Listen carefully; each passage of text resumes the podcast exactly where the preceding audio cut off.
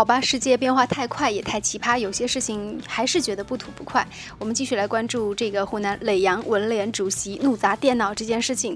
现在呢，这个耒阳宣传部已经是对外回应了，说耒阳这个宣传部的这一位啊文联主席。在网络上发表诗作引起差评，是熊爱春这位主席的个人行为，不予评论。而且呢，还说他正在治病。哎，治什么病呢？很多人就说这肯定得的是什么严重的病了。哎，文联的回答也是让人觉得很搞笑。他说，熊爱春主席十几天前出现了精神障碍，需要药物控制啊，就是说他得的是精神病了。好，来看一下这个熊爱春的个人资料。熊爱春，二零一四年六月当选为文联主席。那么公开的这个干部任前公示显示，他一九六二年出生，中专毕业，是一个很受大专的学历。那很多人很质疑他这个九个字的留言当中有哪些字写错了呢？怒发冲冠的这个“怒”字，哎，写成了一个恕我无罪的“恕”字。当然，这个“怒砸”社区电脑的“砸”字，当然也是写错了。狮子大开口说：“这个精神损失啊，希望对方能够赔他十万块钱，砸了你的电脑抵两千，赔九万八，当然是不了了之的。”针对熊爱春怒砸电脑一事，耒阳市委宣传部的工作人员告诉南方都市报的记者说：“这是他的个人行为。”好，我们看到这里，《新京报》有一篇文章，《新京报》的这篇文章标题起的非常的这个有水平。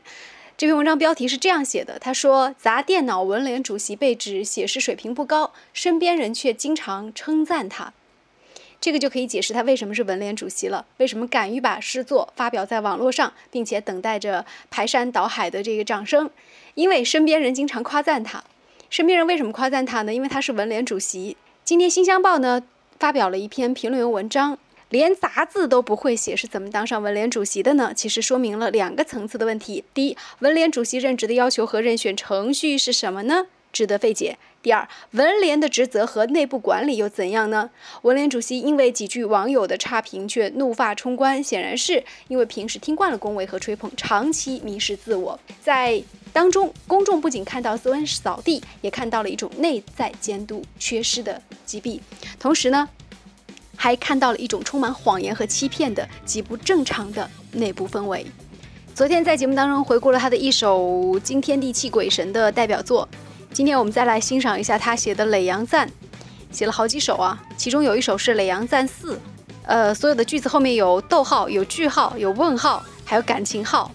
写耒阳第一福地，竹海第一福地中央，身在福中要惜福呀，惜福才会福多多呀。